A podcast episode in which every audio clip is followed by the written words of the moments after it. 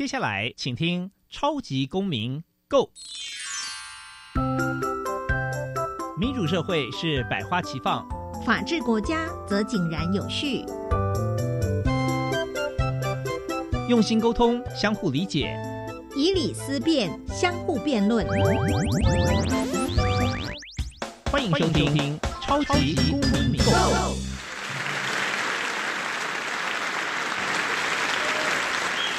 各位听众朋友，大家好，欢迎再次收听《超级公民 Go》，我是共同节目主持人苏格格苏明祥。那我们《超级公民 Go》呢，是由教育部所委托，由国立教育广播电台与财团法人民间公民与法治教育基金会联合制播。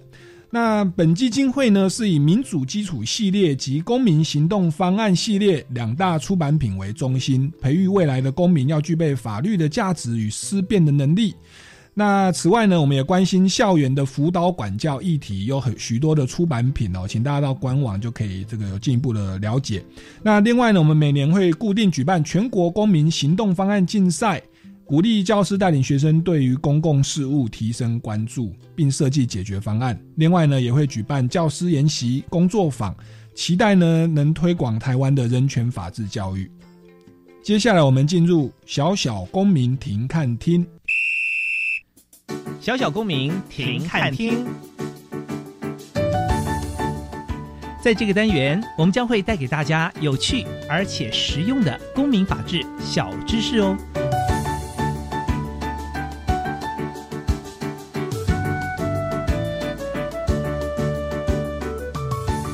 民主基础系列丛书各学龄阶段均包含权威、隐私、责任与正义等四个核心主题。本基金会目前已经出版了儿童版、学习手册、少年版以及公民版，分别适用于幼稚园、小学、国中乃至高中等不同的学龄阶段。在儿童版的绘本当中，有提到认识隐私，借由生动活泼的构图与轻松有趣的故事。带领儿童探讨及思考隐私在日常生活中所呈现的形态与内涵，为什么不同的人对隐私可能有不同的感受，以及保有隐私可能带来的益处与可能付出的代价。接下来，我们进入公民咖啡馆。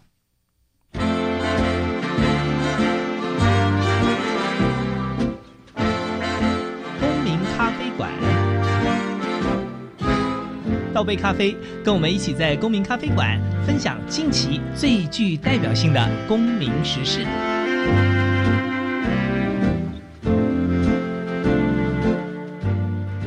各位听众朋友，欢迎来到公民咖啡馆。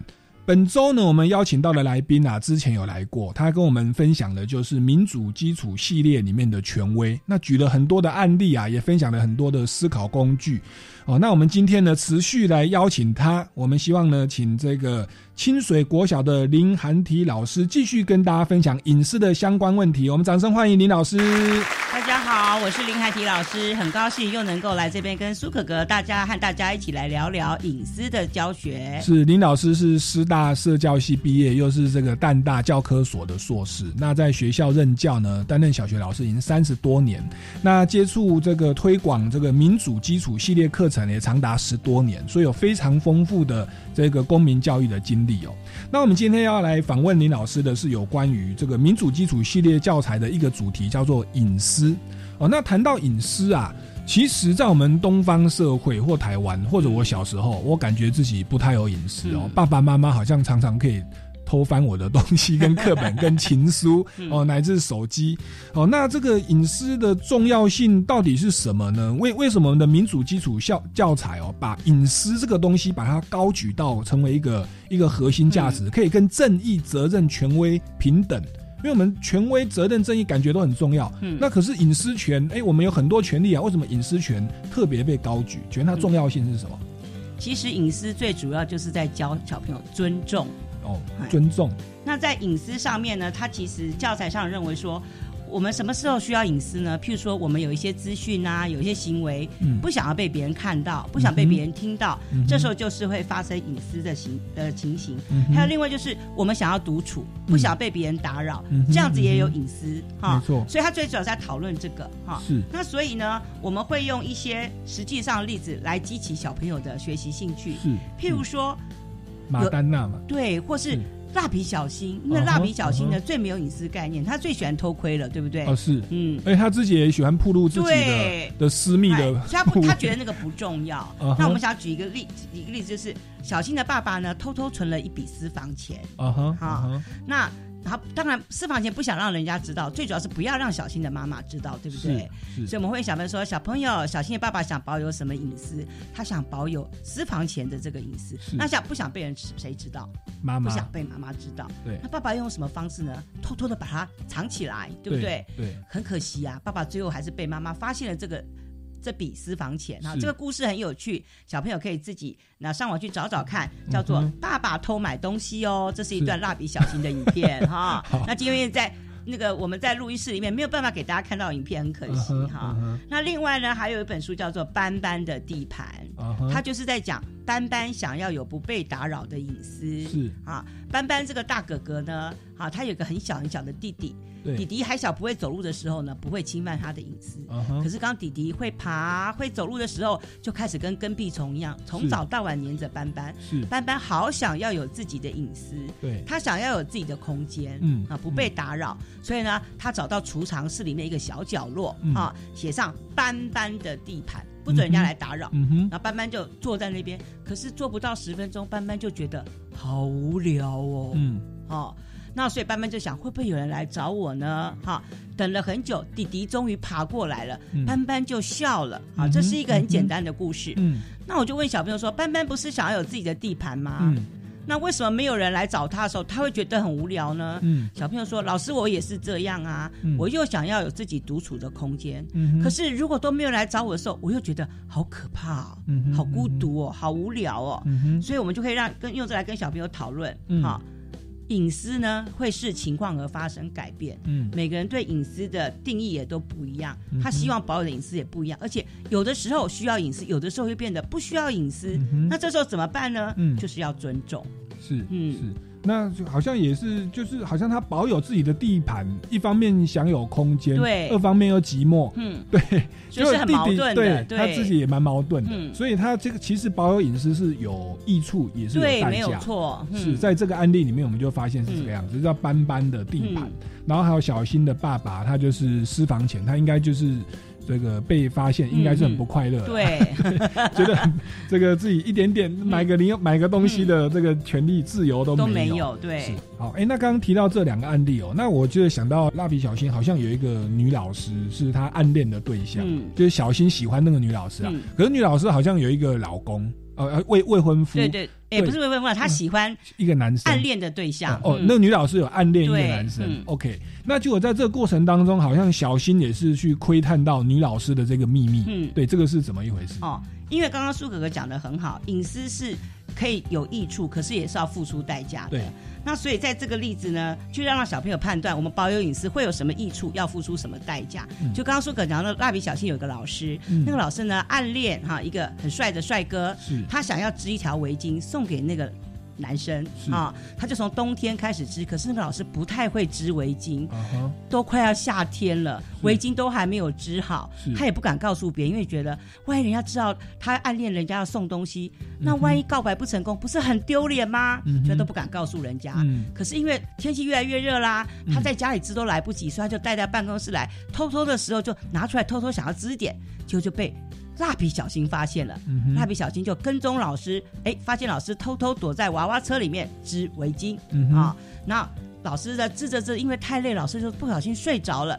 蜡笔小新呢就动手去拿围巾，结果把棒针跟毛线都弄脱离了。嗯哇，大家都惊慌失措，不知道该怎么办。嗯园长出现了，嗯没想到园长是织围巾高手，一下子就把围巾织的快要剩下一点点就织完了。嗯老师打瞌睡醒过来，发现哎，围巾快织好嘞，嗯很快就把它织好，准备要送给他的阿娜达了嗯啊哼。那故事到这边呢，我们会跟小朋友讨论，这个老师想要保有什么隐私？他想要保有织围巾送给人家的这个隐私。对那他不想让谁知道，不想让身边所有人知道。对那老师如果保有这个隐私，可能要付会有什么样的益处？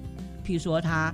哎，告白可能失败不会被人家发现啊，对对不对？可以保有自己的隐私，这样很好。可是那有什么缺点？嗯小朋友想很久说，老师，那他不会织又不敢告诉别人，就没有人教他，所以可能搞不好知道夏天了变很热，围巾都还没有织好就送不出去了。嗯。所以小朋友从这个例子就可以讨论出，我们想要保有隐私，当然会有很多艺术，可是也要付出一些代价。是是那小朋友来自己来决定，我到底要不要保有隐私？是，所以不管是斑斑的地盘，或者说是小新的老师嗯。织围巾嗯的这个隐私，它其实都是有益处，嗯但是同时是有代价的。对，像斑斑，它是其实是寂寞的代价。对最后弟弟来爬进他的地盘，他反而很开心的。嗯那这个这个那个小新的老老师，他自己默默的织，他付出的代价嗯。就是织织了半年都还没有好。对，可能那个男生都已经交女朋友了，他都还没有。对呀、都被别人抢走了，很多哎。悲剧都这样发生的，所以他这个时候其实要适度的分享说，哎、谁来帮我织一下围巾？，对，那可以帮我一起去追这个男生，然后去告白这个男生。那可能到时候失败了会有点不好意思或丢脸啊，说被拒绝了。嗯。可是他其实可以也得到一些益处，对。会织的更有嗯。更有这个效率。哦，那这个就是所谓的隐私的艺术与代价。嗯那其实这个东西就是思考工具。对，没有错，对，我们在面对一个议题的时候，对我到底要不要公开这个隐私，嗯要不要吸或保有这个隐私，嗯我们就是要用思考工具去去判断我我到底到底要不要保留。嗯那其实除了这个思考工具之外，嗯应该还有其他的思考工具，对不对？对对，可不可以请老师跟我们分享一下？像刚刚的这一些案例啊，嗯那我们除了判断说保有隐私有什么益处，更要付出什么代价之外，那我们呃还没有别的思考的工具是在面对隐私权的时候要来思考的。哦，那我再举一个，我们在讨论的时候，嗯我们用了一个绘本叫做毕老师的苹果。哦，毕老师的对，好，哈，那因为我们这边讲说，那可能要付出什么代价，有什么益处的时候，小朋友可能会觉得离自己比较远，而且他搞不清楚为什么隐私跟尊重有关。所以呢，我们就讲了这个故事。这个毕老师的苹果这本故事书是马丹娜写的。是马丹娜就是那个很红、很很红、很棒、很棒的歌星哈，是演员的那个唱马丹娜，手对，很厉害的马丹娜这样子哈。那他这本绘本写的是这样，就是毕老师呢是一个国小老师，对，他是教历史的，不过呢，嗯他每个礼拜六呢都义务指导社区的棒球队，嗯小朋友都非常非常喜欢毕老师嗯哈。嗯然后呢，每次毕老师练球练完了，球具都收拾好了，走回去家的路上会经过一家水果行，嗯，他就会拿两颗苹果哈嗯，要带回家去吃，补充补充他的营养。嗯有一天呢，毕老师就跟平常一样，又去拿了两颗苹果，然后离开以后呢，哎，在马路对面的苏哥哥偷偷看到毕老师拿苹果没有付钱，哦。他想说，嗯，老师没有付钱呢，是。我会不会看错了？嗯。他又没有去问老师。第二个礼拜六呢，他又另外找了王哥哥、张哥哥三个人就在旁边偷看，看老师是不是真的拿了苹果没付钱，就真的哎。是所以他们回去呢，苏可可就跟张姐姐讲，王哥哥就跟那个潘妹妹讲啊，苏爸爸就跟谁讲，接着全村的人，全村人都知道，是原来毕老师去苹果呃水果行拿苹果都没有付钱。对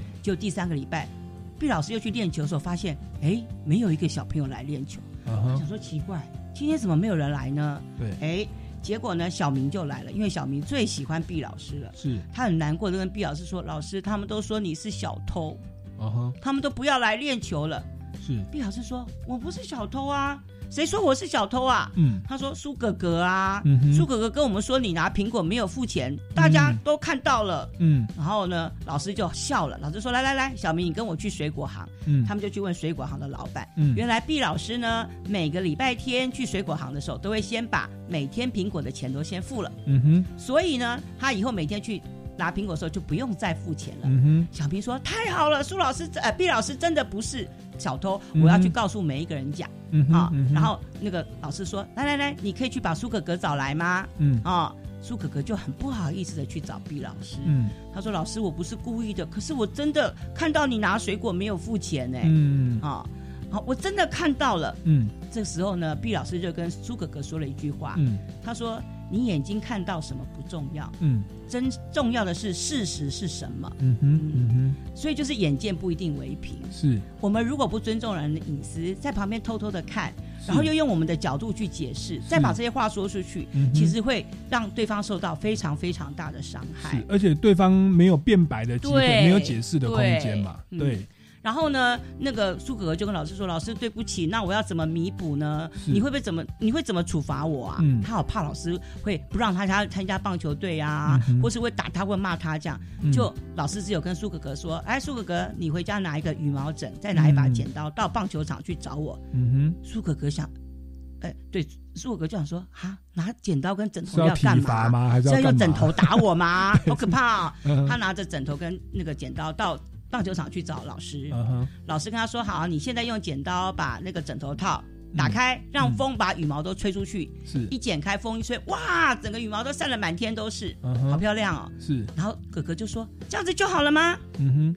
老师说：“不，你要去把每一根飞出去的羽毛都捡回来。嗯，”苏哥哥说：“那怎么有可能呢？羽毛飞出去就没有办法全部捡回来啦。嗯哼，毕老师就跟苏哥哥说：“对呀、你说出去的话对老师造成的伤害，嗯。也永远都收不回来了。”是是。嗯，所以这个故事呢，让小朋友可以深深体会，没有经过那个证实的，对。哈、你偷窥人家的、破坏人家隐私得到的事情，往往不是真相，是。会对别人造成非常非常大的伤害，而且是。没有办法弥补。是，嗯。有点像瞎子摸象啊。对。以前那个嗯庄子想说，有三个瞎子去摸大象，嗯。一个摸到鼻子，说嗯。哦，原来大象就是长这样；嗯。一个摸到脚，我说哦，大象好大只哦；一个摸到尾巴，嗯。哦，大象毛茸茸的。嗯，那结果说，哎，大家讲同样一个大象都不一样。对。对，那像这个东西，其实特别是我们窥探别人隐私也是这样，嗯嗯。你就看到老师去去拿苹果没有付对钱、嗯。O k 然后第二天也这样，嗯，那你就只看到这两个，你就说、OK 他是小偷，，对，那其实这是有偏颇的。嗯，那我们第一个没有尊重到毕老师，嗯。然后第二个没有让他有空间去解释，，对，然后然后呢就把自己片段所得到的资讯嗯。到处去散播，嗯。就像那个枕头被剪开，羽毛散的各地。对，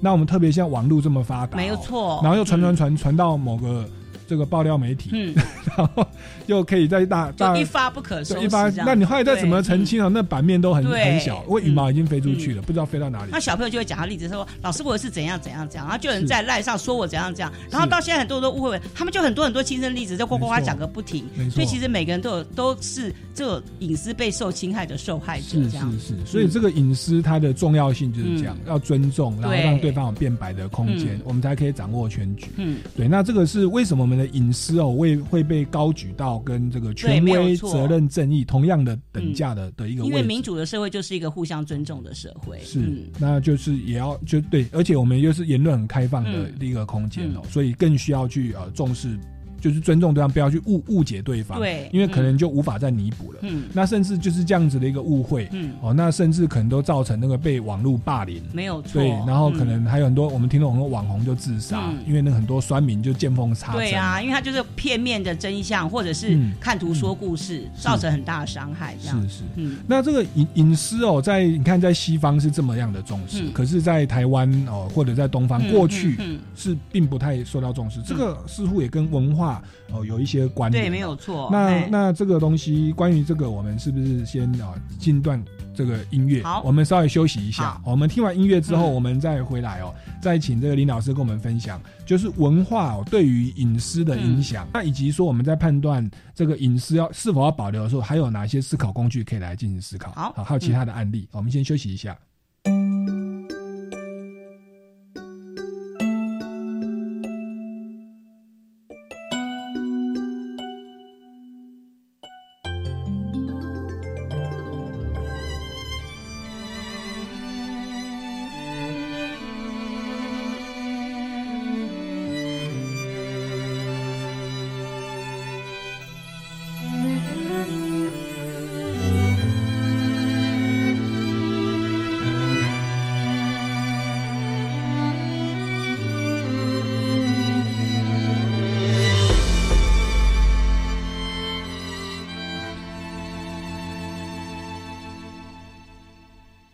看见星星叹息，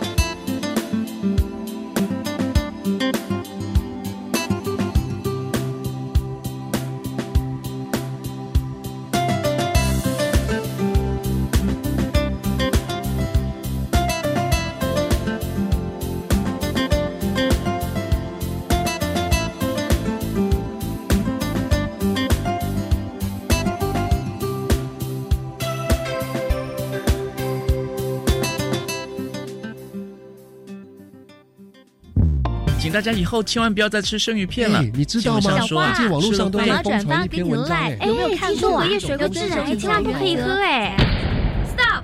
这些假消息通通走开！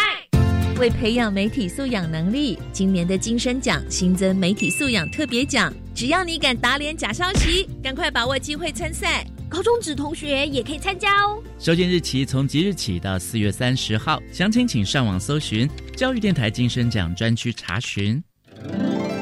两位请留步，看来你们将在异地遭逢劫难。呃，我我们是要出国没错。天哪，那我们该怎么办？留意身体健康，防止人身意外，并加保海外医疗险，即可化解。哎呦，出国几天而已，我才不要额外花钱保险呢。少啰嗦，你是要钱还是要命啊？还不照着大师的话去做？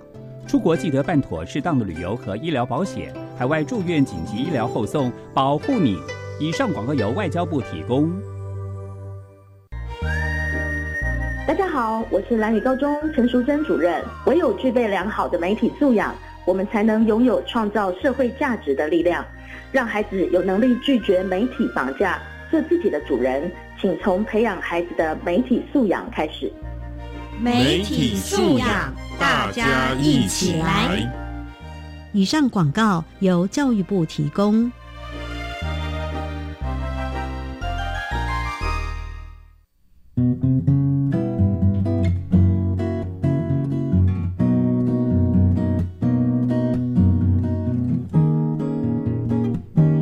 我是苏命苏米恩，你现在收听的是教育电台。哦，朋友们，就爱教育电台。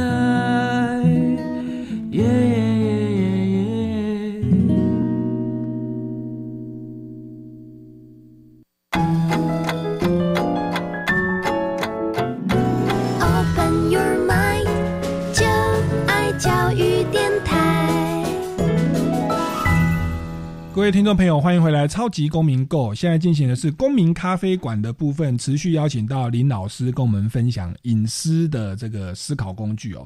那刚刚提到说隐私权，那个马丹娜哦提到这个案例，他我觉得很好的比喻哦。他除了会唱歌跳舞之外，很性感之外，感觉也蛮有内涵的，对可以写出这样的一个故事。他说我们。看到的未必是事实的真相，哦，那以及我们偷窥别人的隐私，其实是等于是没有求证，没有尊重别人，让对方有答辩的机会。那这样的一个误解散布出、散播出去，就像那个羽毛一样，再也回不来了，嗯或只能尽量抓了。可是有的那个对名誉的伤害已经造成了。好，那你看，有在西方，他们就会这么样的重视这个隐私权，但是我们在东方好像从小到大并没有被特别强调这一块哦。那听说这个也是跟各国不同的文化有关，对那可以请林老师再跟我们补充一下。那他在教材里面有一个很有趣的是，他举了三个例子，嗯让小朋友知道说不同的文化对隐私的看法其实不太一样、嗯啊。一个呢是四五十年前的东京，嗯哼，四五十年前的东京呢，他们就是邻里之间的联络很密切，嗯。谁家生小孩啦，谁家买新车啦，大家都知道、嗯啊。嗯。那警察呢，对你家也了若指掌，嗯你们家有几个人啊，谁在哪边上班啊？嗯。可是当地的人并不会觉得隐私权受到伤害，他们反而觉得很有安全感。嗯啊，因为这样警察就可以保护我们的安全，邻居就可以保护我们的安全，嗯所以他们对隐私其实没有什么特别的概念。那一个是阿尔巴尼亚、嗯。这个国家呢，哈、就好像我们传统的大家族一样，嗯。大家都住在一起，嗯其实没有什么隐私嗯哼。啊、然后如果你把房门关起来，他们觉得说你是保有什么秘密吗？嗯你是见不得人吗？为什么要把门关起来呢？嗯。好，可是加拿大大西北地区的这个原住民呢，嗯他们是非常重视隐私的。嗯他们要成为一个巫师啊，嗯要先做过训练哦。十几岁的小孩就被送到一个冰砖盖的小屋里面，嗯他在里面独处一个月。有人会送吃的东西给他，可是他完全不能说话。嗯小朋友叫你三十天都不能说话，你受得了吗？嗯没有朋友受得了吗？嗯可是他们认为说，这就是训练一个孩子独立最好的机会。那从这三个文化来比较，小朋友发现，哎，原来每个民族、嗯每个地区或是每个文化，嗯哎，对隐私的概念其实是不一样的。那我问就问小朋友，你们家的人重不重视隐私？嗯哼有小朋友说，我们家很重视隐私。嗯哦，那有人说，老师，我们家最不重视隐私了，爸爸妈妈都偷看我的日记，嗯随便都不敲我的门就进来。是哎，讲到这一点，我就觉得要跟小朋友好好的聊一聊。嗯所以我就问小朋友说，你爸爸妈妈进你房间的门会不会敲门啊？嗯哼就小朋友说他们最坏了，他们都不敲门。嗯哼，好，原来全班没有一个人举手哎，爸爸妈妈进房间都是不敲门的。嗯那我就进一步问说，那你们进爸爸妈妈的房间有没有敲门啊？嗯他们说干嘛要敲门？进妈妈房间还要敲门？这时候小朋友就笑了。嗯哎，对，老师，我也不太注重我爸爸妈妈的隐私哎。然后他们就我就说，那爸爸妈妈会看你的书包？会啊，他们都会看我的书包。嗯我说，那你们会去翻妈妈的包包啊？有小朋友说会呀、我都自己去拿零用钱。嗯哼，这时候小朋友才会恍然大悟，嗯哼哦，我们都怪别人不尊重我们，其实嗯我们也不太尊重别人的隐私。嗯哼嗯好，所以就回应到说，每个人对隐私的界限其实是不太一样的。是尤其是刚刚苏哥哥说，我们东方民族其实不太有隐私的概念对啊。那我就会跟进一步跟小朋友解释。爸爸妈妈小时候其实没有什么隐私的教育，阿公阿妈也是，所以他们现在有时候会让做一些让你觉得说侵犯到你的隐私权的行为。对可是爸爸妈妈其实不是故意的，对啊。可是你们呢，从小就接受到西方的教育，你们有隐私权的概念，嗯所以呢，你们要慢慢的跟爸爸妈妈、跟阿公阿妈沟通啊，大家一起慢慢建立隐私的概念。嗯所以我会觉得说。教学的时候呢，嗯不是就按照教材，对你要随时随地看孩子的反反应来做临机应变，是。不然就会有家长跟我反映说，老师你教隐私这样不太好吧？他们真的很担心哎、嗯哼可是听到我跟他们讲说我教学过程，他们就放心多了。是所以这也是。我在教隐私的时候觉得一个很有趣的地方。是。嗯，说到那个小朋友，或者说未成年人、嗯。未满二十岁，其实他们如果在外面犯罪，嗯，其实父母亲要负连带责任。对没有错。对，嗯。那其实我们就要想说，哎，那小朋友如果坚持要保有隐私，嗯。譬如说我的手机不能让爸妈看，嗯。但你手机可能。开始有一些人跟你要贩卖毒品了，嗯或者说要跟你这个怂恿你去做一些坏事了。对，那父母亲如果不知道，嗯那你到时候如果真的犯了法，到时候父母亲还有责任、嗯对，那这个时候是不是隐私小朋友的隐私就应该要受一些受一些限制？对，尤其是有些小朋友。可能会在手机上就被诈骗了，对。他可能买东西没有拿到东西，或是被别人骗走了点数。嗯那因为爸爸妈妈都完全不知道，就没有办法来帮助你。嗯。所以我这时候我就跟小朋友用思考工具来讨论，嗯。我保有手机上面的隐私，我会有什么益处？嗯。我可能会付出什么样的代价？那经过代价跟益处啊、嗯。的考虑以后，我来决定我要不要保有我的隐私，嗯嗯还是我怎么样跟爸爸妈妈协调跟讨论、嗯啊嗯？哪些是你们可以知道的，哪些事情是我自己的小秘密，你们不要知道。嗯我觉得这都是可以慢慢去跟小朋友讨论，利用思考工具来最做最周密哈、嗯哼最完整的讨论，这样才对小朋友才是真正的帮助。那我们谈了很多的案例啊，嗯。都是提到说一个思考工具叫做保有隐私的益处，以及他要付出的代价。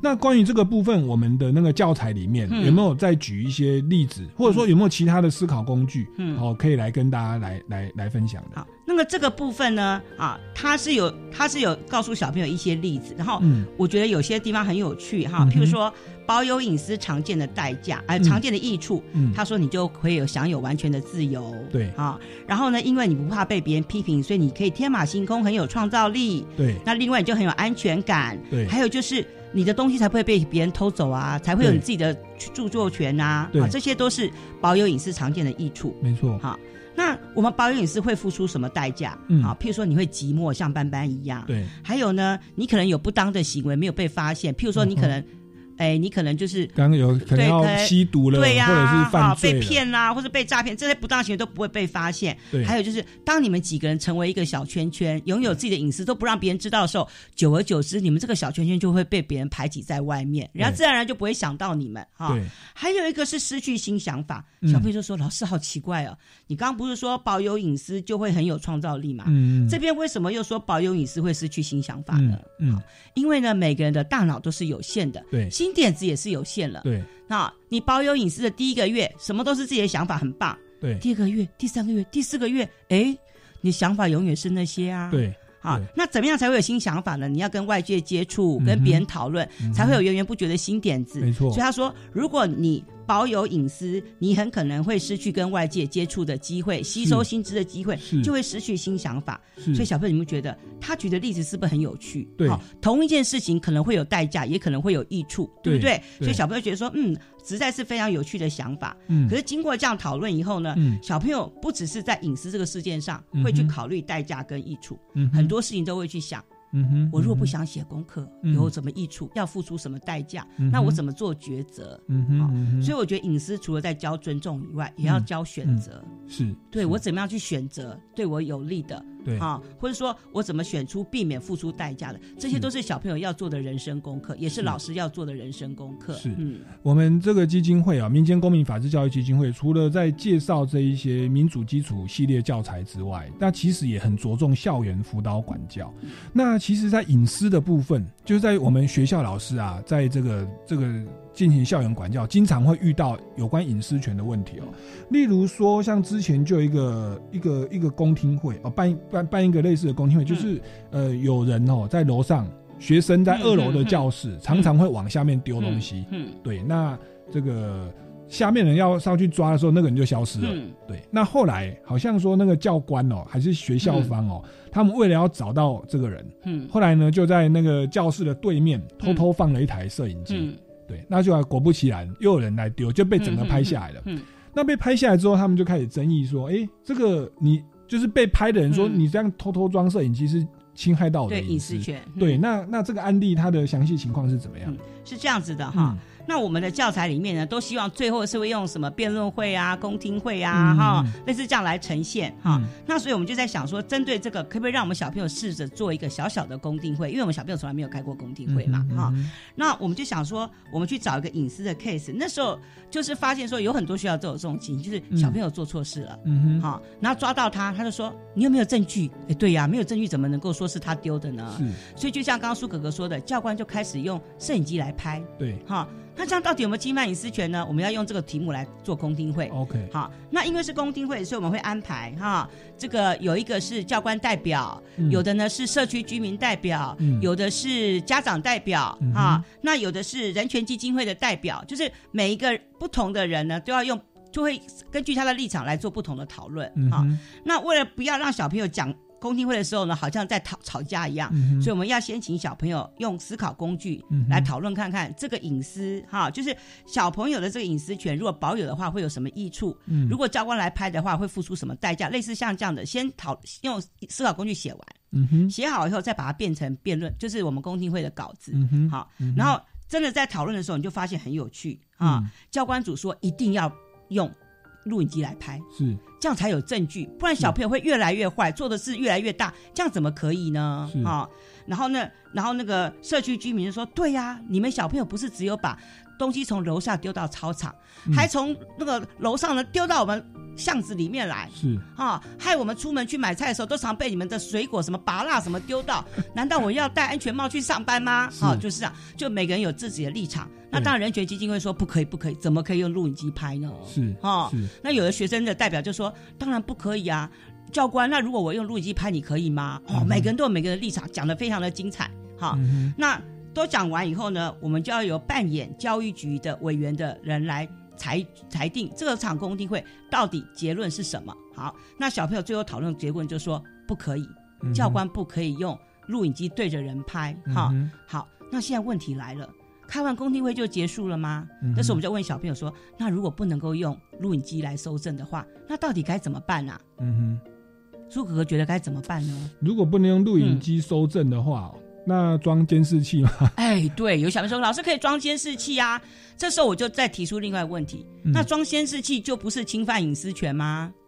好像也都是录影机器哦嘛。那这时候有小朋友说：“老师，那我们可以每一个楼梯口都请一个人，那个纠察队站在那边。”嗯哼，他就小朋友说：“老师，那太困难了吧？那要多少个纠察队呀、对好，对还是装监视器好了。嗯哼，这时候我就再提出问说：那监视器不影响隐私权吗？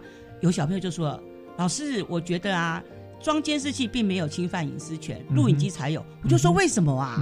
小朋友说：老师，你看监视器，我们都知道在那个角落嗯啊、嗯哪些地方有监视器，大家都知道啊。那可是录影机就不一定啦，录影机是教官针对特定对象在拍的。我觉得这时候我就会被侵犯隐私权的感觉。嗯那我如果知道监视器装到那边啊，嗯我自己要在前面做什么动作，我都知道，所以我就不会有被侵犯隐私权的感觉。虽然不知道在法律上他的见解正不正确，可是我觉得听到小朋友嗯。做这样分析，我就觉得说，嗯，小朋友已经开始做理性的分析跟选择了，而不会流于情绪这样子。嗯那说到这边呢，哈，嗯。我就想到我们在台湾啊，因为监视器很多，嗯。所以呢，当有人犯罪的时候，大家就说快快快，赶去调，赶快去调监视器。嗯嗯如果社区入口的监视器坏掉，还会责怪里长没有去把它修好。是所以大家是不是觉得这是一个很有趣的现象？是我们又很重视隐私权，可是呢，又希望监视器多装一点，是所以这就牵涉到隐私权的界限到底在哪里？就是它的艺术跟代价。对，然后到底嗯隐私权可以扩张到什么地步？这样子，对，我们走在巷道可能就不能挖鼻孔啊，嗯或者是 丢垃圾 或者啊换衣服啊，对对嗯因为有监视器在那。对但是这个学生倒是提到一个观点，嗯就是说我我我们想要自己要知道我有在被监控，嗯他认为这样子的隐私权比较没有被侵犯。但是如果是教官你偷偷用个录影机，嗯录影机它其实也是摄影机啦，跟监视器一样，嗯那只是说。他有没有在录影，我们不知道。对他今天有，明天没有，嗯然后或者藏在那边，嗯就有点像我们开车哦。嗯因为我们常会怪罪说警察你怎么躲起来给我们偷拍照。说你要执法，你就好好的站出来嘛，然后我们公开嘛对，对对那我们才不会去违法嗯，并不是我们开开，那你躲起来帮我们拍一张，那你是希望我们犯法，然后你把它拍下来，要开罚单制造业绩嘛？嗯就类类似这样的感觉。所以这个小朋友也是，他说你可以大大方方放监视器嗯，我就不会乱丢东西了，但是你不要这个不跟我们讲，然后我被偷窥了都不知道。嗯对，那这个可能在他的那个隐私权受侵犯，所谓的不被尊重的感觉嗯会更强烈一点。对。啊，所以到司法工具到最后就是会牵涉到法律的层面，嗯他会继续问小朋友说，在法律上有没有规定教官可以用监视器或录影机来拍摄学生啊？就会讨论讨论到法律上面的问题。嗯，所以这个思考工具到最后一步其实是非常深奥的。是是。所以可是它就是会有进阶，会从最简单的、最粗浅的，然后到最后有法律的介入，所以我它设计也是非常的严谨，这样子。我们台湾的那个刑法是有规定啊，嗯。他他讲的是妨害秘密罪，就是针对于非公开的活动、嗯言论跟谈话，嗯。去没有经过别人同意同意去偷拍、偷录的话，嗯。或偷听的话，那是妨害秘密罪，要被判刑的。但是它是限于非公开的活动。那你看现在在学校，不管在教室或在走廊。或者在巷道，嗯。它其实都是公开的，嗯。它是它是开放给一般人行走的，所以在那边哦，它基本上不会触犯法律。嗯。对，那至于学校里面要不要安装，就是学校的、嗯的校规的问题。嗯。那当然说你你安装，你可以装在巷道、楼梯间、教室，那是公开的地方，但是你不能装在厕所里啊。对 呀、那你要上厕所，这个就是非公开的活动，嗯嗯那那那个校规不能侵犯到那个法律规定的底线。嗯，对，那所以这是我们目目目前台湾的状况是这样的。所以又是回到思考工具，是对。我们如果要保有隐私，对。哈，多装了监视器有什么益处，要付出什么代价？对，如果都不装监视器，会有什么益处，要付出什么代价？这就是要全民去做决定的。是是是，所以就看一个社会对隐私的定义是怎么样，嗯他们能够忍受到什么程度。嗯哼所以我觉得这都是很好、很值得讨论的议题。这样子，嗯那林老师在教学的过程当中，好像有小朋友提到说啊，就是那个钱不见了，嗯就有人钱被偷了。嗯我以前高中的时候真的发生过这种事，班上有人钱哦，班长收的班费十万块哦，哇，那么不见了多钱，对嗯。他要缴什么东西，然后还没缴，嗯他只是放在书包嗯嗯嗯，上个厕所回来就不见了。嗯。对，那在这个情况下，那个就找教官嗯啊，教官就开始收大家的书包。嗯嗯嗯。对，那像这个东西，那个被收的人，这个算不算隐隐私权受侵害？嗯，这是一个很好的案例，我们有让小朋友做过这样子的讨论哈，嗯。就是班上，譬如说小华他的两百块钱不见了，嗯哼，哈，然后老师就叫小朋友说，来把书包东西都倒出来，嗯我们来看一看。嗯。这时候就有人说不要，这是我的隐私权，老师怎么可以收我的书包？哈、那他的案例是这样，那我们就让小朋友讨论哈、嗯。那你们觉得，如果老师不收书包，保持大家的隐私的话，有什么益处？如果不收书包的话，会付出什么代价？嗯那小朋友说，益处就是保有大家的隐私，嗯对不对？哈、然后那可是代价就是可能会找不到什么，找不到小偷是谁，嗯然后钱就不见了。嗯然后讨论到这边以后呢，我就让各组去讨论，嗯哼，你们这组决定。觉得可不可以收书包，或是有什么代替方式？哈、那小朋友大部分都是觉得不可以收书包的。是嘿，那讨论到这边的时候呢，我就来做一个很有趣的小调查。是，我说全班都觉得不应该收书包，他们说对。我说好，那夏老师再问另外一个问题：假如你是丢掉钱的小华，嗯哼，你希不希望老师收书包呢？他们说老师，那我当然希望了，我希望你赶快去收每个书包，把两百块收出来。嗯哼，这时候老师就点醒小朋友，你们会发现，因为你的立场不同，嗯你对隐私的想法就不太一样。嗯哼，好，然后另外呢，我问小朋友说，假如不能收书包，你们觉得有什么方法可以来帮忙解决这个问题？嗯哼，小朋友就开始当柯南了哈、嗯有人就提出很多各式各样的想法来讨论哈、嗯所以我觉得呢，应该要让小朋友自己去讨论对隐私的那个保护。嗯那这个案例我们在报纸上或是网络上其实也看到，因为很多学校都发生过这件事情。嗯哼好，那其实法律上有规定啊，是就是说如果有安全或者什么样的行为要搜索书包的时候，不应该由老师一个人来担任。对，嗯，对，他说要有那个家长会，对或者是学生会的嗯代表，嗯，对。而且不能偷偷的去翻。对，嗯，对，要要公开的去去去这个，就是在公公正的情况下嗯对，那那这样才是适度的嗯的保障。因为我有问小朋友说，你为什么不希望被搜？他说，老师，我又不是小偷，是为什么就是好像我是小偷才要被你搜索一样？他觉得这也是对个人的不尊重，嗯就是他觉得隐私被侵犯，是因为大家不相信我真的没有偷这样子。嗯嗯所以小朋友会从很多不同的角度来解释这个行为，嗯这样子。嗯嗯嗯所以关于这个可不可以偷书包，它其实这个东西也是、哎收收书包。啊，对，收嗯 不是偷书包，钱不见了，要收书包。嗯，它其实也是校园辅导管教的对，没有错。对，那嗯。其实基金会针对这个部分，就是在校园辅导管教一百多个题目哦，它也出了一些出版。对对对，我看到网站上好像有、嗯。有那个律师的解说对，或老师嗯你也可以这样做、嗯。等等的书籍。嗯那其实那个就是我们在判断隐私权的最后，嗯。说他有没有符合法律规定的界限在哪里。其实我们在搜索书包，就是如那个林老师所说的，就是他有没有违禁品，嗯。然后有有没有那个足够的证据可以怀疑是特定对人，对嗯。对，才可以去侵犯他的、嗯。的的的隐私。否则的话是是不能够这样子嗯。有全面性的迫害大家的隐私的。像因为这个案子，我有跟小朋友解释说，其实隐私权的来源是什么？嗯。就是当初他们美国就是他们的法，就是法法务人员可以进你家去搜索嗯，随、便就进去，然后要拿什么扣押什么就扣押什么。嗯，所以他们后来就提出说，应该要尊重个人私有的财产保护，所以才有隐私权这个概念。是所以我就跟小朋友说，那假如是一般的社会。东西被偷了，警察可不可以随便来搜你家？他们小朋友说不行，而且小朋友很棒，他说老师要有搜索票。是。其实这就是从隐私权的概念慢慢延伸来的。是是是，因为嗯，所以还可以做很多很多的讨论，这样是是，嗯。我们刑事诉讼法就是要搜索的话，其实也也是我的隐私嘛。嗯我的车子里面装什么东西，或有没有带什么东西，我为什么要嗯让、让你你你去看？对对对。对，嗯。那大法官也做了解释哦，不能够不能够这样全面性的的检查。嗯。所以警察他如果要去调查你那个车子里面嗯。哦有什么东西的话，他必须要有足够的证据，对。可以怀疑说、OK，你里面可能有很很很重的酒味，他才可以给你做酒测、嗯。或者是做其他的调查。对，嗯，对，那反指总统其实是隐私权概念对。哦所延伸出来的。所以隐私才会是这四个概念里面的一个重要概念。是是是嗯。是。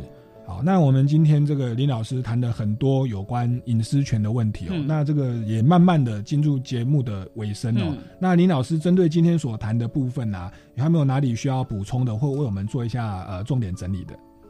哎，我想再重复一下他的隐私的思考工具哈，你看他会举例子，然后呢，先问说谁要保有隐私？是，他想要保有什么样的隐私，他不想让谁知道，是。他保有这隐私要可以得到什么益处，要付出什么代价，是。在法律上有没有相关的规定？是。然后最后呢，你要做什么样的抉择？是。好，所以我觉得像他这样一个很严谨的思考工具，嗯对老师在教学上面其实是很有帮助的。是，而且你可以看出它形成概念的方式，嗯就像一个螺旋形一样哈、好，先从最简单的三个问题，小朋友熟练了，嗯再增加两个问题，再重复的去思考一遍，嗯然后再举一个例子，嗯再增加两个思考工具，所以一直到最后把它完成。嗯所以我觉得这整个概念呢，其实就是我们一般人最常的思考的概念嗯啊、而且也是老师在教学的时候想用的一个很好的方法。那我我曾经就在上一次分享，我也讲过说，我以前都认为形成概念啊，就是嗯老师在那边碎碎念嘛，嗯对不对？可是自从用了这套教材以后，我就发现说，哦，原来概念形成的思考工具是要像这样子循序渐进，嗯哼啊嗯然后由点到最后全面的思考。嗯所以我觉得这不只是对法治教育很有帮助。嗯哼好我记得我在上一次。啊，讨论的时候聊到说，我们小朋友就是说，他讨论数学的时候嗯。也会用这样的方法，嗯哼好，嗯因为他就可能会列，他就列出好几种算式，然后去考虑说这个有什么益处，那个有什么益处最后归纳出最好的方法。我说哇，你们好棒哦嗯，你们怎么会想到说把这个的逻辑概念用到数学上嗯？那小朋友说嗯，老师，我们发现说，其实想很多事情都可以用这种方法想，是有什么益处，要付出什么代价是，那我要怎么选择？那我觉得这就是这一套，不管是正义啊、嗯隐私啊、嗯权威啊、责任，想要交给小朋友的嗯，就是你要用有逻辑性的思考嗯，然后由点到面这样子。是，嗯，而且他的这个教材的编列的方式，在美国他是请了一百多个学者，对对对，没有错。他不是只是公民的学者、哦，对对他连教育心理学的、儿童学的学学者，然后学学学习的学者嗯都有把它摆进去，所以就如同林老师所说的，他会一个案例先介绍一点点思考工具，然后再透过第二个案例再加一个，嗯。第三个再加一个，对，所以他让学生其实是很享受、嗯。很轻松的在这当中去学习。那包含我们的教材是分成按照不同年龄层嗯分成儿童版、对。学习手册版，然后国中版跟嗯高中版，那也是一样哦，用这个就是思考工具慢慢的把它加深加嗯广。那那当然在一开始我们会有一些困难啦。那嗯。像这个这个林老师的学校这边，嗯。就是前小学的一二三四年级，对。每一年是针对一个主题，就是权威责任正义隐私的一个主题去教了一年。嗯。然后大家熟悉以后呢，到了小五、小六，嗯。再用这一个国中，嗯，这个这个国中版哦，或者说学习手册少年版的嘿对少年版、对少年版、哦嗯。嗯那就是用一年的时间，就是用一个学期、一学期的时间等于半年的时间去真嗯。练习一个主题。嗯。那也是这种循序渐进的方式，对没有错。对，那嗯。就可以让这个观念是真的进入小朋友的心中，是真的吸收进去，嗯。透过讨论，而而不是填鸭式的、嗯。的教学。嗯。所以真的呃，这个这一套教材哦，值得我们去推广，嗯。那也值得在我们的公民教育上能够更多的在向下扎根。那我们今天这个节目时间也差不多了，嗯那希望呢。呃，这个希望有机会可以再邀请李老师，针对我们另外两个主题哈、嗯再来做说明，因为这个真的对我们的公民教育非常的重要。嗯那各位听众朋友，如果对我们超级公民购的节目有一些问题或者有一些建议的话，也欢迎都到我们的粉丝专业来留言，或者到民间公民与法治教育基金会的脸书粉丝专业来留言。那我们下个礼拜六下午三点零五分，我们超级公民购再见喽，拜拜，拜拜拜拜。